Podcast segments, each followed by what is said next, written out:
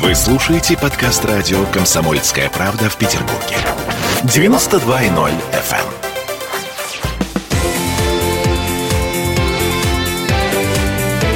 Картина недели. А это мы вернулись в петербургскую студию радио «Комсомольская правда». Я Дмитрий Делинский. Я Ольга Маркина. Ректор гуманитарного университета профсоюзов Александр Записовский. Вместе с нами на троих заканчиваем подводить итоги уходящей недели. В этой четверти часа продолжаем разговор про культуру. Эм, не к ночи будет помянут шнур. Эм, он переобулся. Теперь это не группа «Ленинград», это группа «Зоя». Эм, те, кто слышал это, ну вот, например, наш коллега Олеся Крупанин говорит, что это, ну, как бы воровайки. Помните, была такая группа, которая пела женскими голосами Нет, блатные песни я с матом? Я такой не слушал никогда. Ну, Возможно, 90-е годы, по-моему, да? Да, конец Короче 90-х говоря, годов. э, чудовищно. Ну вот, эм, Манижа – это круто по сравнению с... Манижа – это филармония по сравнению со шнуром. По сравнению с Зоей. Вот, смотрите, тут интересная такая история. Я не знаю, есть ли у вас Инстаграм, это вопрос очень личный, но тем не менее, у Шнура он был. И было там 5 миллионов подписчиков. 5 миллионов, это, ну, так прилично. Так вот, он расстался с этим Инстаграмом, он его просто снес только ради того, чтобы пропиарить эту самую Зою. А он что, сменил сексуальную ориентацию? Погодите, Почему Шнур вдруг стал Зоей? А, Он что, э, нет, девушка там уже? девушка. Зоя – это девушка, которую он очень активно продюсирует, которая, ну, на... А там есть девушка? Кроме шуток, она кудрявая, вполне ничего себе красивая, вполне ничего себе поет, но э, это ужасно в целом. Насчет Инстаграма. Эм, Оль, ты тут немножко не права, 5 миллионов подписчиков никуда не делись. Он просто обнулил свой Инстаграм, снес оттуда все посты, вот, и... И теперь это Зоя. теперь это Зоя. Ладно, не суть. Что делает любовь с человеком? Ам, на этой неделе Шнур э, как бы не только показал э, то, чем он занимался последний год, он еще сделал несколько программных заявлений очень любопытных. Ам, на Петербургском международном экономическом форуме он встречался с молодежью. То есть Шнур теперь у нас эм, человек, который... Да. Вот.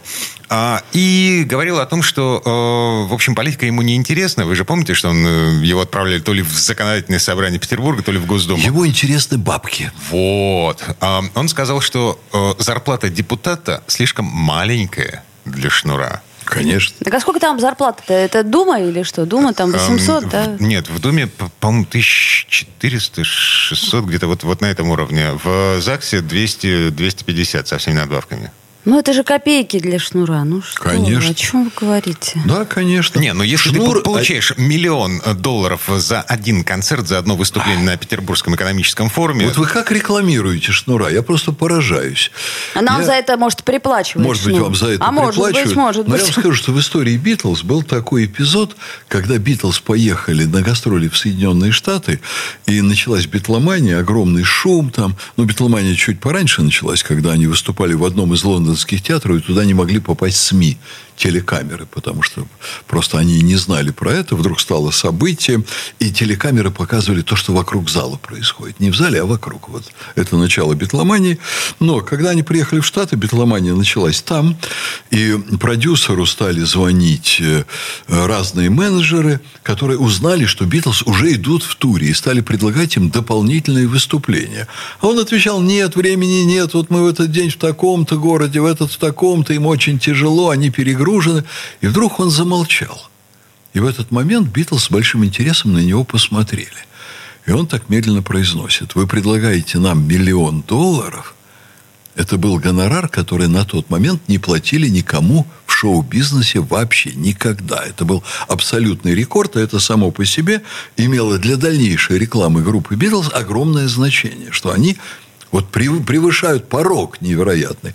Вот то, что вы сейчас пять уже раз или шесть сказали за время нашей беседы, это реклама шнура.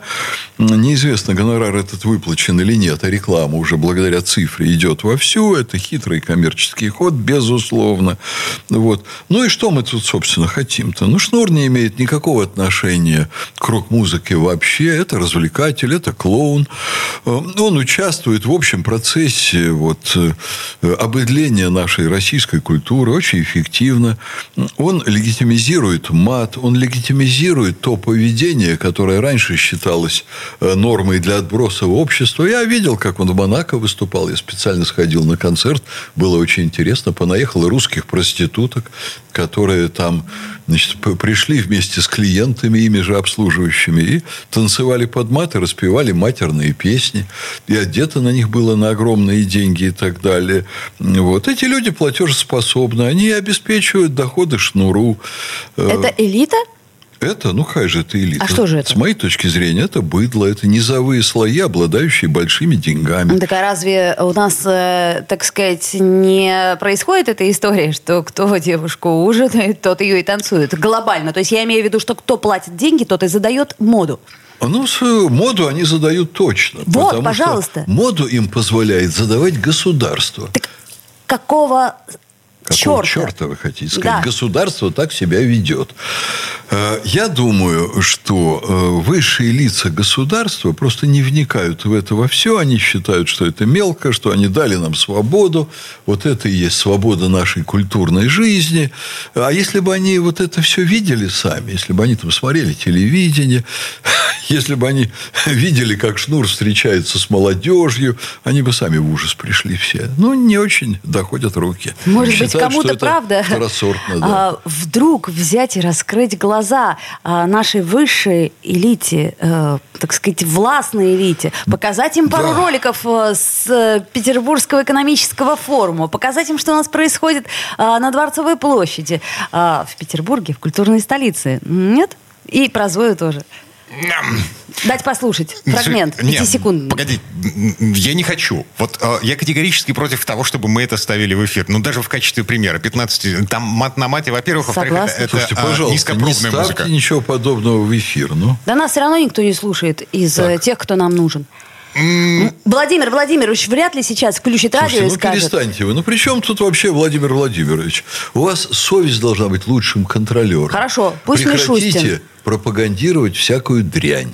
Дети могут услышать. Ам, вот на этом, наверное, объявляем музыкальную паузу и слушаем отнюдь не дрянную музыку. Это не Шнур, не группа Зоя. Пока музыка начинается, э, коллеги, спасибо. И вам спасибо. Всем хороших выходных. Пока-пока.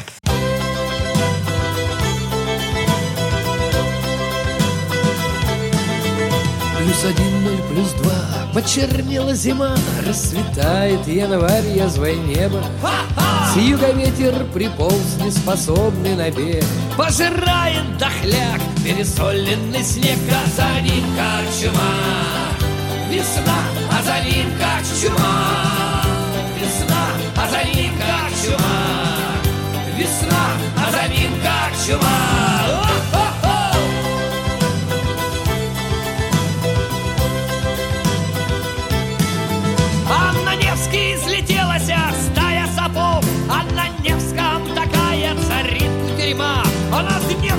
глазок наблюдает тюрьма, Состоящая из одиноких мужчин, Не нашедших причин Дарового тепла непонятно весьма.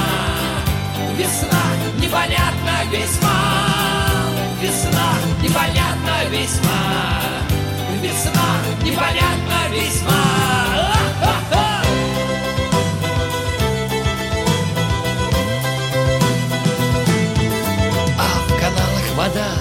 отражает мосты и обрывы дворцов, и колонны леса, и стога куполов, и курятник киоск, раздающий за так связки вяленых роз, а культура, вспотев, целлофане дождей, объявляет для всех ночи белых ножей, и боимся все, что дойдем до войны.